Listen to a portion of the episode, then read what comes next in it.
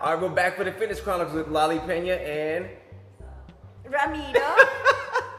All right, welcome back. So, Lolly, tell me, where have you been? I, I see you on social media. See, the funny thing about social media is you really don't have to ask someone, like, what you've been up to. You can yeah. just watch social media. You know all the gossips. Yeah. So, my question is this So, what, what three things did you do that you didn't post?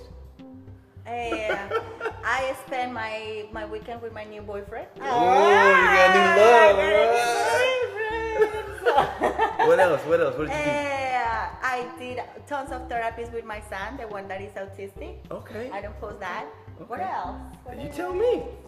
Cooking.